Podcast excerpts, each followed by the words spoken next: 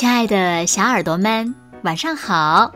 又到了听故事的时间了，你的小耳朵准备好了吗？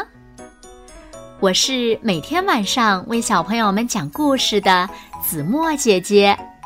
今天呀，我们要听到的故事呢，名字叫做《鳄鱼斑布》，一起来听吧。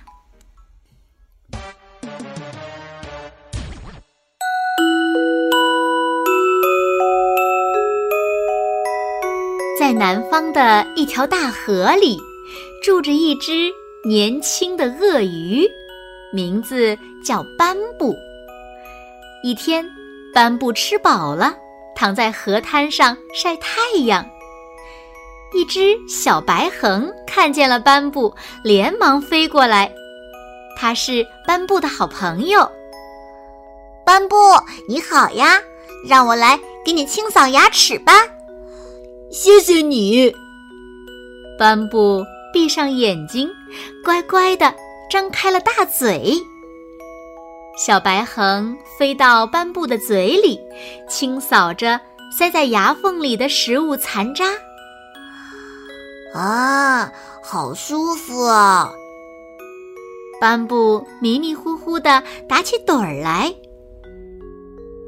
斑布打着瞌睡，做起梦来。而且是做了一个很可怕的梦。在斑布躺着的草丛中，突然钻出一个人来，他把枪伸过来，对准了斑布。斑布吓了一大跳，慌忙中闭上了嘴。就在这个时候，他惊醒了。斑布发现自己闯下了大祸，浑身哆嗦起来。哎呀，这可怎么办呀？小白恒好心好意的为我清扫牙齿，我就不小心把它吞进了肚子。怎样才能把小白恒救出来呢？斑布想着把小白恒在肚子里闷得难受死了，他也要急疯了。斑布飞快地朝原野对面的林子里跑去。树林里住着一只很有学问的白鹦鹉，也许呀，它知道用什么办法才能把自己肚子里的小白衡救出来。白鹦鹉听了斑布的话，点点头，咕哝道：“嗯，听起来还真是一个难解决的问题呀。”他盯着斑布的脸看了一会儿，又说道：“办法倒是有一个，不过这个办法也不一定能救出小白恒。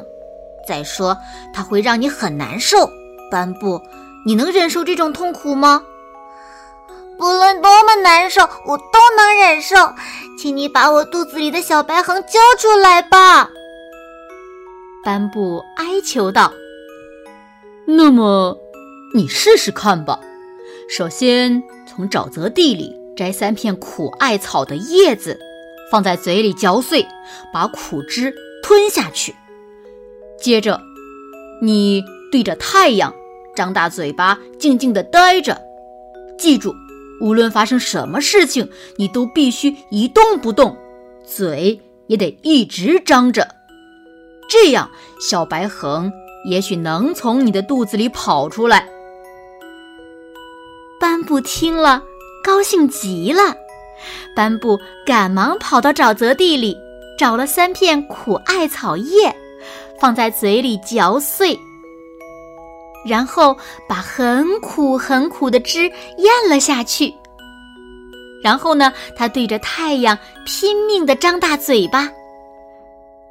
不知过了多久，一只独角仙飞过来，落在了。斑布的鼻尖上，那只独角仙在斑布的鼻子上和鼻孔里，痒酥酥的爬来爬去。斑布很难受，不过他还是一直强忍着，一动也不动。过了一会儿，独角仙不知道飞到哪里去了。不知过了多久，三只小老虎出现在斑布的面前。快来看呀，这家伙在干什么呢？小老虎们好奇地看着张着大嘴的斑布。好奇怪哦，提它的尾巴，它都一动也不动呀。那瞧瞧它的脑袋吧。哎呦，脸上一点表情都没有哎！一定是天气太热了，把它脑袋给晒晕了吧？小老虎们看着斑布傻呆呆的样子，不停地戏弄它，但是斑布依然一动也不动。小老虎们玩腻了，不知跑到哪里去了。又不知过了多长时间，斑布的面前出现了五只小猴子。小猴子们看到斑布，吓了一大跳。可是斑布一动也没有动。小猴子们好奇地把脸凑过来：“哎呀，好奇怪的鳄鱼呀！看见我们就没有扑过来呢。不对，它是在故意麻痹我们，然后会突然扑过来的。”嘿嘿，没事儿，就算他扑过来，也是我们的动作快。这时，一只淘气的小猴子爬到了斑布的后背上，然后用脚使劲儿的在斑布的头上跺着。哼，怎么样？没事儿吧？这家伙是个傻瓜，在他脑袋上跺脚，他都没有反应呢。小猴子朝同伴们大声的喊道：“小猴子们看了，学着他的样子，一窝蜂的爬到了斑布的头上。五只小猴子在斑布的头上唱呀跳呀，可是斑布像变成了石头一样，依然一动也不动。五只小猴子。”玩的没趣了，不知溜到哪里去了。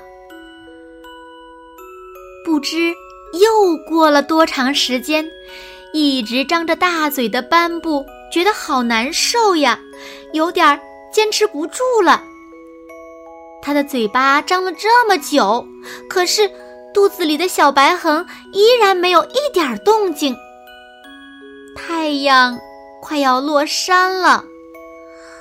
哎呦，恐怕这个办法不行。哼，斑布张着嘴，伤心的轻轻叹了一口气。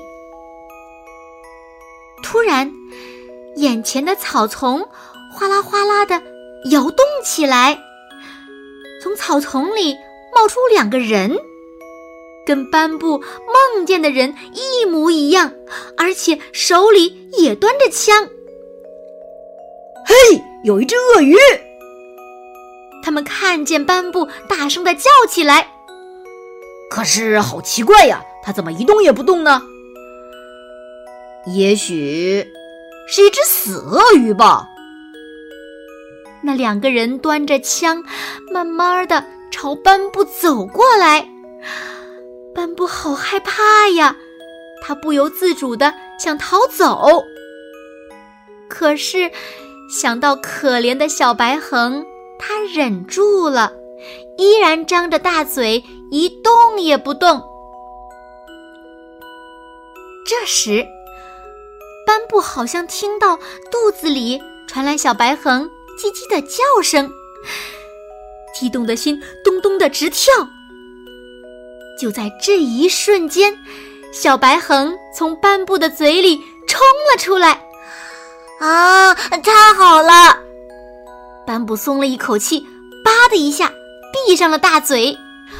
那两个人一直以为斑布是一只死鳄鱼，当他们看见斑布突然动起来的时候，吓得一屁股坐在了地上。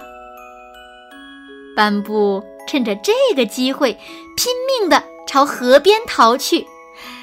他逃进了河里，无数只小白横。叽叽喳喳的叫着迎接斑布。斑布，谢谢你，你真棒呀！这一切可不是一般人能做到的。你心地善良，又有勇气，真是个好小伙子呀！一只老白衡对他说：“斑布听了这些话，唰的一下潜到河里去了。过了一会儿，他又把鼻子尖伸出水面来。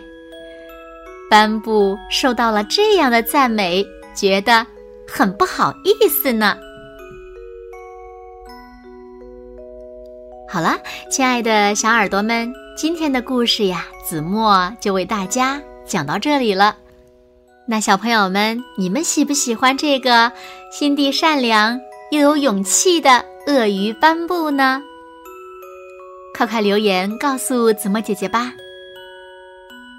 好了，那今天就到这里了。明天晚上八点，子墨依然会在这里用一个好听的故事等你回来哦。你一定会回来的，对吗？如果小朋友们喜欢听子墨讲的故事，不要忘了在文末点赞哦。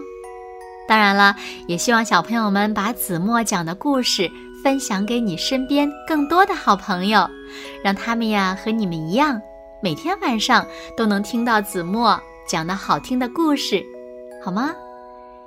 谢谢你们喽。那现在。睡觉时间到了，请小朋友们轻轻的闭上眼睛，一起进入甜蜜的梦乡了。完喽，好梦。